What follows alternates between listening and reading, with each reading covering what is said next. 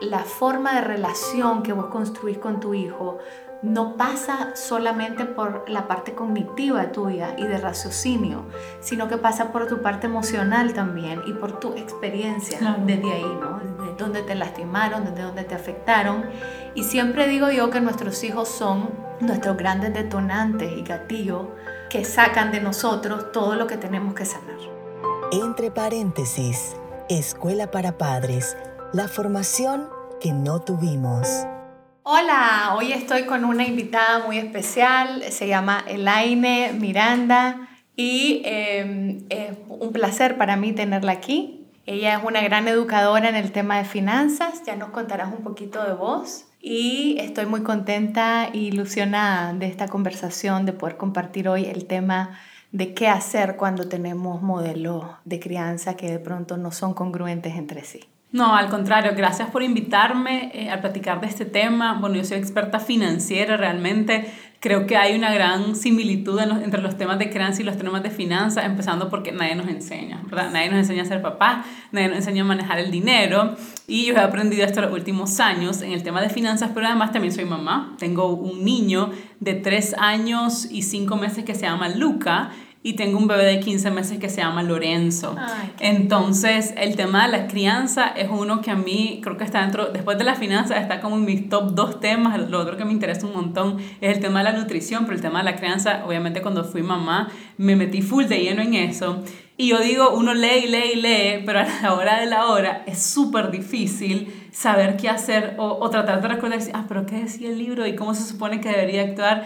Entonces, de verdad, gracias por invitarme a platicar de esto y, y felicidades por este proyecto porque tenemos que aprender a ser papás. Muchísimas gracias.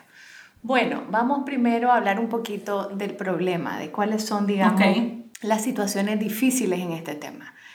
Todos sabemos que venimos de familias distintas y de modelos familiares distintos. Es como venir realmente de escuelas diferentes, ¿no? Y de pronto cuando nos casamos y el tema de tener hijos, ahí se pone como a prueba también si esa pareja es suficientemente fuerte o no y podemos comunicarnos de forma adecuada, asertiva, encontrar puntos de encuentro para poder practicar la mejor crianza posible.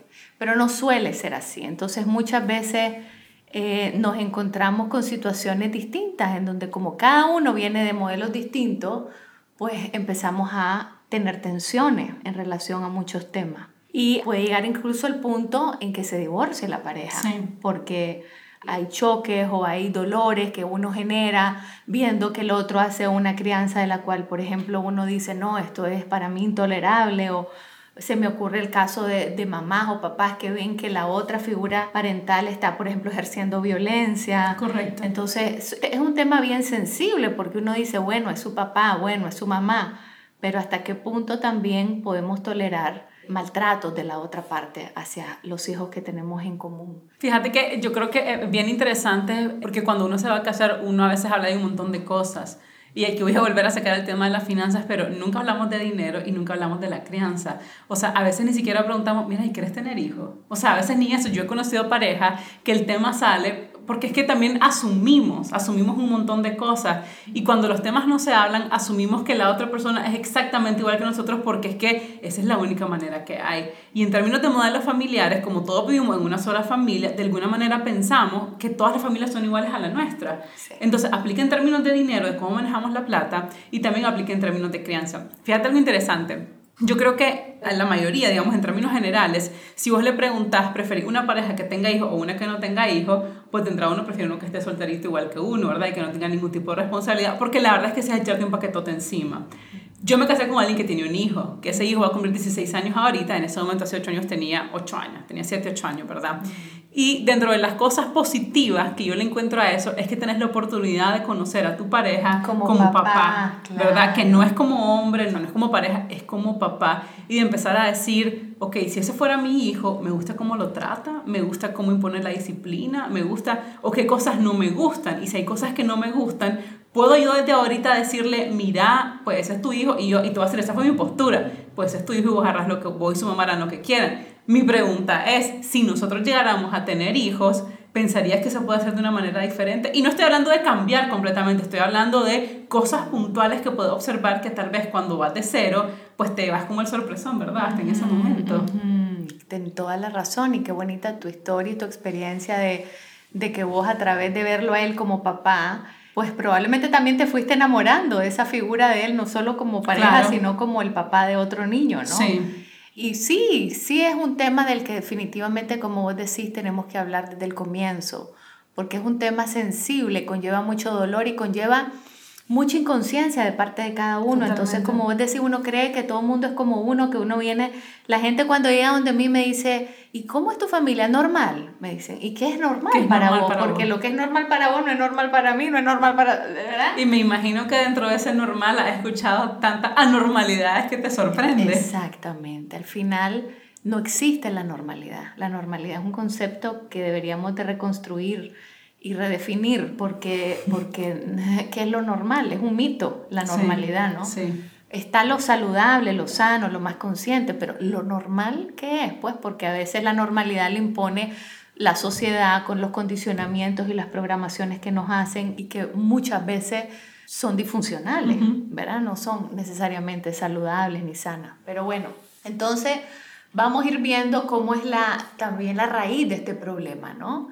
Por ejemplo, ala, ¿qué pasa? O sea, creo que la raíz del problema tiene que ver con, como siempre, de dónde venimos, ¿verdad? Con el pasado de cada uno y cómo ese pasado nos influyó, nos influyó, nos marcó de forma positiva, pero también muchas veces de forma negativa.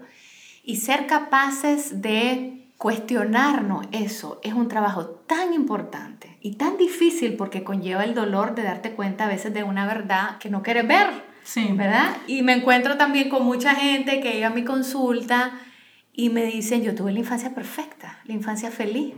Y cuando empiezo a hacer preguntas, ¿y alguna vez te pegaron? Ah, sí, un ah, montón. Sí, siempre, por eso estaba en orden. Y, ajá, y eso es feliz, ¿no? Que te pegan.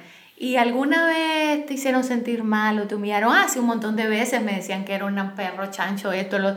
Ajá, y, y, eso, normal, claro. Y, es, o sea, cómo nos recordamos de lo lindo de la infancia y reprimimos, bloqueamos para defendernos y protegernos y sobrevivir lo que es doloroso porque a veces se nos hace difícil conectar con eso y no sabemos qué hacer con ese dolor. Fíjate que aunque suene cliché, este tema de la comunicación, ¿verdad? Yo siempre, cuando uno le pregunta a los artistas, ¿verdad? Yo ves en la carpeta, en, en, la, en el red carpet, en la alfombra roja, eh, ¿cuál es el secreto para una relación sana? Todo el mundo habla de la comunicación y de pronto ya está como que se vuelve cliché, pero es cierto, ¿verdad? Y cuando vos comenzás a hablar con tu pareja sobre ese tipo de cosas, yo tengo un montón de historias con Jazz de cómo nuestras crianzas fueron súper distintas, aunque los dos al final, yo nací en el 85 y nací en el 83, vivíamos en Managua, en colegios parecidos, o sea, uno pensaría que la crianza sería bien, bien parecida, pero mis papás, por ejemplo, se divorciaron cuando yo tenía dos años. Entonces yo no tengo ni un solo recuerdo, así, ni uno de mis papás estando juntos. Los dos volvieron a casar por su lado y de alguna manera siento que tuve una familia, y voy a usar entre, no me están viendo, pero entre comillas, normal. Y él tuvo unos papás que nunca se divorciaron, pero su papá era alcohólico. Entonces tuvo un montón de periodos en el que el, papá se iba, volvía, y él tiene recuerdos, porque ya estaba grande también, de, su papá estando tomado, siendo un inútil sobre la casa. Claro. Y entonces cuando hablábamos de los hijos y todo eso, entonces él me decía como, es que yo me acuerdo cuando yo estaba chiquita y, y iba al cuarto de mi mamá y mi papá y me acostaba con ellos y eso era lo mejor porque la cama estaba calentita y yo, yo nunca hice eso, le digo, porque es que, claro, yo no me podía meter en ninguna de las dos camas porque no sentía, ya sabes, o sea, no me sentí como voy a meter a esta cama y la otra cama como que ninguna de las dos cabía, ya sabes. Y así empezás a hablar un montón de cosas y te vas dando cuenta cómo lo pensás diferente. Y en mi caso particular, antes de ser mamá, yo pensaba que iba a ser de cierta manera o que lo correcto y tenía una idea bien dura de la maternidad realmente. O sea, como bien firme, como con muchas reglas, como por ejemplo ese tema que se tenía que meter a la cama para mí era como, o sea, tiene su cama, nada tiene que ser en la cama de nosotros. Anda, dime ahora Luz duerme con nosotros. O sea, tiene tres años y en su vida duerme en una cama diferente y no hay manera de sacarlo. Entonces creo que uno lo habla y te vas dando cuenta de eso y, y, obviamente también lo vas viviendo de una manera distinta, pero como vos decís, si estás consciente, si no, es como bien fácil simplemente replicar, y imagino que vos lo has escuchado un montón de veces en consulta, es que a mí sí me criaron y mira qué bien que estoy. Sí. Yo soy normal. Sí, claro, claro. Y, y, eso pues en cinco minutos se puede desmitificar y rápidamente llevar a la persona a la conciencia del nivel de ansiedad que tiene, del nivel de estrés que tiene, del insomnio. De inseguridad. de inseguridades que tenemos de dificultades que tenemos en las relaciones humanas, de las dificultades de conexión con pareja, con hijos. Entonces ahí vemos nuestros traumas. Pues todos tenemos traumas y ahora se habla de experiencias adversas en la infancia, que es una terminología en donde entra ser hijo de, por ejemplo, padres alcohólicos o haber sufrido abuso sexual en la infancia, que es algo muy común entre las mujeres o niños en Nicaragua. Y en la región realmente latinoamericana es bastante común. En el mundo, el otro día veía yo una estadística impresionante que la mitad de la población de la Tierra ha sufrido alguna vez eh, abuso sexual de los 0 a los 17 años. Es absurdo. Es increíble. Pero bueno, entonces vemos todas estas situaciones adversas que vivimos y bueno, y obviamente eso nos afecta y nos influye. Y nos influye en cómo nos vamos a relacionar con nuestros hijos, porque por más libros que vos leas, la forma de relación que vos construís con tu hijo no pasa solamente por la parte cognitiva tuya y de raciocinio, sino que pasa por tu parte emocional también y por tu experiencia desde ahí, ¿no? Desde dónde te lastimaron, desde dónde te afectaron. Y siempre digo yo que nuestros hijos son nuestros grandes detonantes y gatillos que sacan de nosotros todo lo que tenemos que sanar. Todo ese enojo y la frustración y la reactividad y la desesperación que genera algunos momentos con nuestros hijos a través del desarrollo y el crecimiento de ellos, te llevan a darte cuenta de que todas esas emociones que uno cree que son nuevas y que acaban de surgir en la maternidad, no son nuevas. Están ahí. Están ahí desde que somos chiquitos. ¿verdad? Pero ahora cuando más se gatillan, más se detonan y más conscientes somos y eso pues es lo que nos hace también nuestros hijos, ¿no? Nuestros hijos son como maestros que sacan de nosotros todo lo que nos falta por sanar aún, lo que nos falta llevar a la conciencia. Por eso es una relación, la relación madre-hijo, padre-hijo, una relación tan íntima, tan compleja, tan rica, tan hermosa, tan intensa, que pues podríamos pasar años hablando de todas las características de esa relación. Pero bueno, también parte de los problemas, eh, Elaine, es que, que no sé si a vos te ha pasado también, es que los papás y las mamás tenemos a veces un ego enorme. ¿verdad? Entonces yo sé cómo hacer las cosas con mi hijo, nadie sabe mejor que yo, mi mamá lo hizo pésimo, pero yo estoy haciendo lo que ella nunca hizo por mí, claro. Y todo esta, este gran ego que tenemos y donde inflamos toda nuestra identidad como mamás y papás, pero es peligroso porque ese ego no nos permite a veces vernos con una mirada de cuestionamiento y estar abiertos también a la escucha de lo que, por ejemplo, los niños nos dicen o por lo que, por ejemplo, a veces nuestra pareja nos dice, mira, veo que tenés este patrón que siempre estás haciendo lo mismo y no te das cuenta, pero estás haciendo lo mismo y otra vez. Y uno dice, ¿verdad? Y, y yo no me doy cuenta y el otro lo ve clarísimo y uno no lo ve, ¿no? Entonces también ahí decidimos si vamos a generar una discusión con la pareja y resistirnos a lo que la otra persona nos está diciendo, o también utilizar la riqueza de la relación con mi pareja para que me retroalimente y me diga lo que yo no veo, porque todos tenemos puntos ciegos. Lo que pasa es que yo también en ese tema de la retroalimentación, ¿verdad? De tener el ego como mamá, como papá, o sea, es como dónde está el límite, ¿verdad? Porque por un lado también se estila mucho, sobre todo en, estas familias latinas, que uno vive con otros, solemos ser familia bien cercana, ¿verdad? con los tíos, con los primos, con los abuelos, y todo el mundo se quiere meter. O sea, yo te puedo hablar por mi experiencia, pero también por la experiencia de muchas otras mujeres. Y yo, por ejemplo, Lorenzo tiene 15 meses, va a cumplir 16 meses, mañana cumple 16 meses. Y la gente me cuestiona como, pero ¿por qué todavía le das pecho? Ya sabes, entonces solo te sale agua y lo estás mal acostumbrando y esto y lo otro. Y yo como, estoy súper segura de, mi lactancia a estas alturas. Em, he leído un montón, cosas que ninguna de toda esa gente ha leído en su vida un libro de lactancia, pero ellos sean como por la creencia popular. Y lo mismo que aplique con la lactancia, aplique también con el tema de crianza. El otro día me decía una tía de Jazz, de mi esposo, ella me dice, lo que pasa es que en nuestros tiempos no habían libros, no había nada. Entonces uno se iba así como que, pues, ya, aquí me entraron al chaval y ahí voy resolviendo y mi mamá me dice y esto, ustedes, o sea, se refería a nuestra generación, están más empoderadas porque hay más recursos. Entonces, si bien, claro, hay cuestiones de experiencia que las otras generaciones nos pueden dar, también vienen cargadas de un montón de errores que vos sos como más capaz de verlo en el momento precisamente por toda la información que hay ahora. Pero con respecto a la pareja, estoy de acuerdo porque está con vos, o sea, está ahí en el día a día, a diferencia del resto de gente que muchas veces solamente quiere como tirar ahí, o sea, como, tirar su anzuelo a, a ver, exacto, rápidamente, ¿no? Porque tenemos una mente muchas veces también entrenada a juzgar. Vivimos en entornos en donde todo es juzgado siempre, desde chiquitos te juzgan, sabes leer, no sabes leer, sabes escribir, cuándo es tu nota, cómo no es tu nota, cómo es tu capacidad, tu rendimiento. Y vamos entrenándonos lamentablemente en la pésima costumbre, siento yo, y a veces inconscientemente, automáticamente de juzgar a la otra persona. Y obviamente nos pasa en nuestros entornos familiares, como decís vos, y mucho pasa que las abuelas se quieren meter mucho, que alguien que es muy cercano al niño también se quiere meter y decirte que eso no es así, que es así. Pero como vos decís, si vos has tenido la posibilidad, la energía, el tiempo de investigar, de reflexionar, pero también sos vos la mamá del niño la que siente esa conexión con el niño. Nadie más tiene esa conexión visceral con esa criatura. La lactancia es un regalo maravilloso porque no solo pasa por la alimentación, sino por la conexión hermosa, la seguridad que le da el seno, el pecho a esa criatura. Es algo hermosísimo porque no solo es como su zona de completa seguridad y confort y de entretenimiento a veces, porque están con el otro pezón dándole vuelta mientras chupan uno. Sí.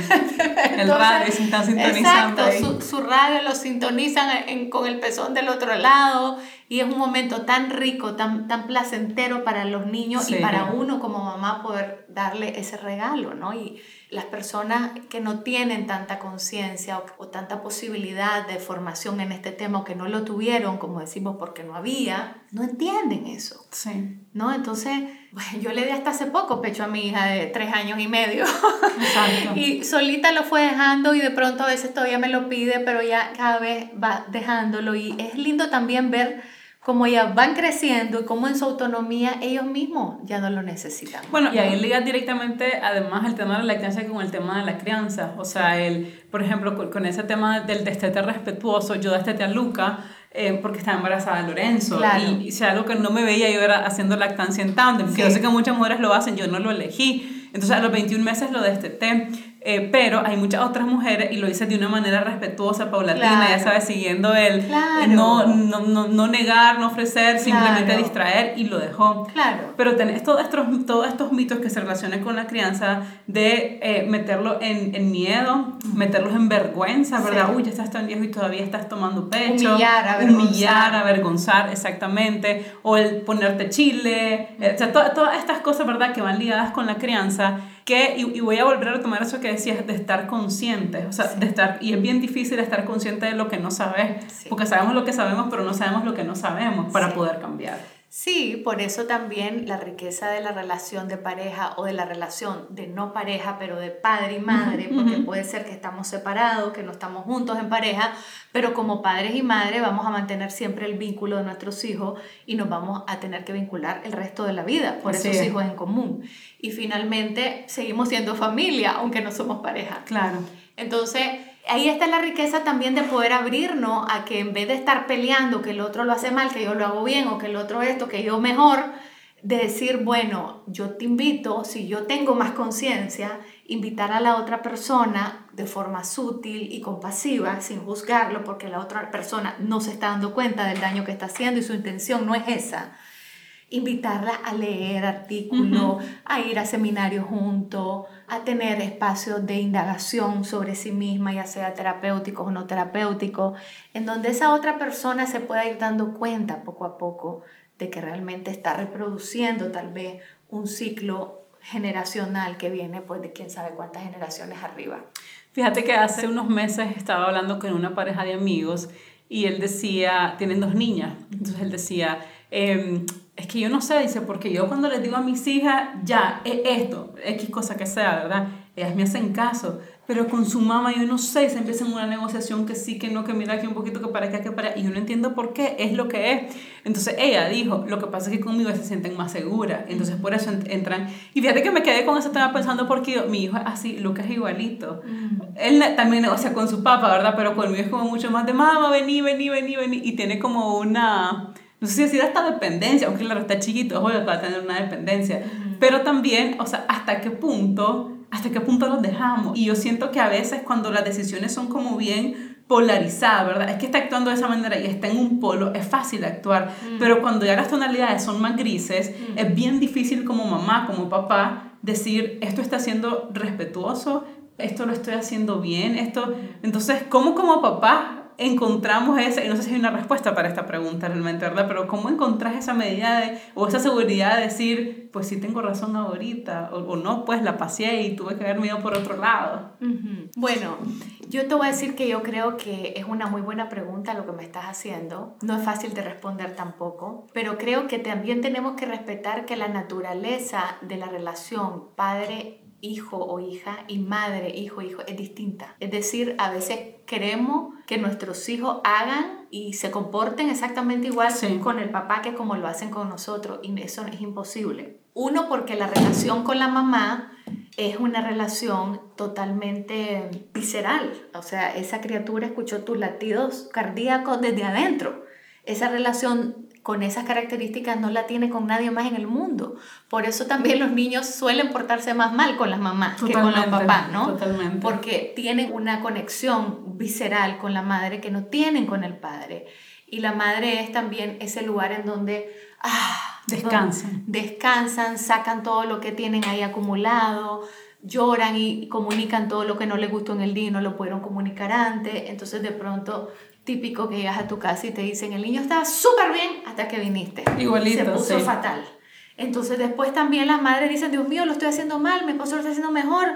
Y entonces el otro te dice, sí, que vos la mucho esto, ¿verdad? totalmente, mucho lo. Exacto, y, hay, y todo esto está fundamentado en no entender esa naturaleza de la relación madre-hijo que no la tienen los padres porque es distinta la figura y el rol del padre a nivel psicológico para ese niño o niña, ¿no? Entonces, dentro de las soluciones que yo ofrezco para estos problemas, creo que es importante primero como papá y mamá centrarnos en lo esencial, porque hay muchas cositas que pasan distintas cada día, en cómo los bañamos, en cómo los alimentamos, en cómo los vestimos. En que se deja que se vistan solos si los vestimos no totalmente. O sea, es una cantidad de detalles que todo el día podría ser. Exactamente, y no podemos tampoco centrarnos en cosas que no son esenciales. Y cuando digo esenciales, son esenciales para el bienestar realmente real, afectivo, emocional, psicológico, físico de ese niño, ¿verdad? Entonces tenemos que centrarnos en cuáles van a ser los puntos esenciales que tenemos que discutir con nuestra pareja o llegar a consensos con nuestra pareja en relación a la crianza. Si sentimos que no podemos estar llegando a consenso porque el otro está resistente, porque no ve lo que yo veo, tengo la opción de buscar un espacio terapéutico de alguien neutral que nos guíe y medie esta comunicación entre nosotros dos que no nos podemos entender. O pues también puedo tomar posturas más extremas, depende del caso, porque también lamentablemente hay casos en donde la figura del papá o la mamá es una amenaza para el bienestar físico, psíquico, emocional de ese niño. Y en esos casos a mí me ha tocado ver también pues, que se van a juicio, a pelear por el niño y a demostrar que una u otra persona no tiene la capacidad para darle a ese niño lo que ese niño necesita y que más bien el niño, a veces los niños mismos, a veces dicen yo no quiero ir a vivir con mi papá, con mi mamá, quiero vivir con la figura que le da más seguridad, más este, conexión, más que le está dando realmente lo que necesita. Y esos son casos bien dolorosos, pues como dije al comienzo de la, del episodio, no queremos llegar ahí, nadie quiere llegar ahí, pero a veces hay que llegar ahí por el bienestar de nuestros niños, si es que realmente es muy dramática la situación de amenaza o maltrato que ese niño o niña pueda estar sufriendo. Pero bueno, ese es un caso extremo. Antes de eso podemos hacer muchas otras cosas entre medio, como tratar de encontrar puntos en común, tratar de darle libro o información que vaya a ayudar a que esa otra persona vaya poco a poco educándose en lo que no está viendo y que ya no pasa porque yo esté encima de la otra persona, porque a nadie le gusta que uno esté encima de uno diciéndole los errores ni le gusta, Sí, claro, no le gusta sentirse juzgado tampoco. Exacto. Y ahí nos equivocamos mucho y juzgamos rápido. Y ojo, lo digo, lo que tenemos más conciencia, somos a veces más duros en juzgar a la otra persona. Porque, quieres que sea perfecto. Exacto. Y le ves todos los errores, además de todo lo que leíste que no debería estar haciendo. Exacto. Ahora imagínate yo que trabajo en esto, cómo me va cuando salgo al mundo y veo las interacciones de miles de padres y madres en mi familia, en mis amigos, con sus hijos. Es muy duro, muy difícil ser consciente porque ves cosas que nadie ve y es un camino solitario en donde a veces la gente no te va a entender, o te va a juzgar, o te va a cuestionar, o te va a decir, pero qué barbaridad, este muchachito que tanto pecho le da, lo vas a mimar, lo vas a volver psicópata, lo vas a... Te dicen una cantidad de cosas y es difícil mantenerse siempre fuerte, siempre seguro de uno mismo, cuando uno también a veces trae inseguridades, vulnerabilidades que rápidamente te pueden, ¿me entendés?, mover otras personas sobre todo si son cerca tuya esas personas, como tu mamá o tu papá o tu hermana, ¿verdad? En fin, eh, entonces es importante educarse sobre este tema y brindar apoyo o invitación a que la otra persona lo haga. Em, y con esto es importante mencionar algunos libros que para mí fueron maravillosos en, en, mi camino de mamá. Anotando, anotando. De dos niñas, sí. Que es Padres Conscientes de Shefali Zabari Después de leer este libro, yo decidí buscarla y hacer un curso de dos años con ella que cambió mi vida para siempre. Mi vida antes de Shefali y después de Shefali. Y eh, su libro Familia Despierta es un libro hermosísimo también. Y para saber un poco cómo establecer los límites y entender y deconstruir el concepto disciplina que tanto nos pesa a veces, hay un libro de ella que se llama Fuera de Control, que es muy, muy bueno también lo, lo, lo, recomiendo mucho. Creo que si leemos estos tres libros no necesitamos leer mucho más en la vida de mamá y papá, porque tampoco creo en mandar a leer 20 libros a la gente que no lo va a hacer. Pues, dale dos, tres y se sí, en claro, eso. Sí, por si no leemos, ahora leer tantos, tantos libros de un solo tema va a ser difícil. Exactamente. Y también tratar de, frente a los niños, tener pues posturas en donde estemos en la misma línea. Claro. Porque si no, los niños están viendo modelos de crianza súper incongruentes entre papá y mamá. Uno me dice que sí, puedo ver televisión ocho horas al día, el otro me dice que no, solo una y ya no sé qué hacer. Es confuso para el niño no saber cómo actuar o con quién quedó bien, con quién no quedó bien. Mi mamá me deja comer chocolate, pero mi papá me retuerce los ojos cuando lo hago. Entonces genera también mucha ansiedad de parte de los niños no tener una comunicación y un consenso en común entre los padres a la hora de decisiones que son importantes para ellos. Eh, no, y también me imagino que los niños después se vuelven, pues, no es que se vuelven, es que son inteligentes y dicen como, bueno, si mi papá es el que me da permiso de ver ocho horas de televisión, a ese le voy a pedir permiso. Y si mi mamá es la que me da chance de comerme el chocolate, ah, pues a ese le voy a ir. Entonces empiezan como a conveniencia, ¿verdad? A, a, a pedir permiso por uno o por otro lado. Sí. Sí, te ponen después en apuros porque te dicen, mi mamá me dijo que Exacto. Y entonces uno dice, uy, como la ahorco aquí delante del otro, pero no puedo, ya sabes. Entonces se vuelve una situación familiar bien compleja. Por eso es importante realmente comunicarnos sobre este tema, no creer que el otro adivina lo que yo quiero y lo que yo pienso o en lo que yo estoy de acuerdo. Incluso el tema de salud es un tema importante. Hay, hay padres que creen que los niños se curan más solitos con su propio sistema inmune y otros que los atiborran de medicamentos, antibióticos y todo tipo de vitaminas y pastillas. Entonces, es difícil a veces encontrar un punto congruente, pero como digo, hay que buscar las cosas realmente gordas y esenciales y tratar de llevar nuestra energía hacia ese lugar. Bueno, no se me ocurre nada más. Em, creo que, pues, que esta ha sido una conversación muy rica con vos. Gracias por compartirnos tus experiencias como mamá. Eh, ojalá que puedas estar de nuevo en este espacio. Me encantaría tenerte otra vez cuando tengas alguna eh, duda o alguna situación en la que necesites apoyo, por favor, contá conmigo. Y el próximo capítulo, el, próximo episodio va a ser sobre cómo gestionar los duelos con nuestros niños, ¿no? Que puede ser pérdida de algún familiar o a veces la pérdida del país, ¿no? Tantos niños que a veces se van a exilio y están en países distintos. Ahora vivimos un mundo en donde hay mucha emigración y inmigración y, y, es un tema del que tenemos que platicar, muy interesante. Así que te agradezco enormemente, agradezco mucho a Mercat que siempre nos apoya en este espacio y bueno, muchas gracias. Gracias a vos, gracias por la invitación, eh, súper, súper interesante la plática y eh, hay un montón que aprender realmente sobre crianza, ¿verdad? Así que nada, los invito a todos a estar pendientes también del resto de los episodios y seguramente yo tengo que dar mi vuelta por aquí para grabar otro. Sí, gracias. ¿Te gusta nuestro contenido? Compártelo y síguenos en Spotify para no perderte ningún episodio. Además, síguenos en Facebook e Instagram para estar al tanto de las novedades. Esto fue, entre paréntesis, Escuela para Padres, la formación que no tuvimos. Este podcast fue patrocinado por Merca Design Thinkers y Ricardo Willock, músico productor.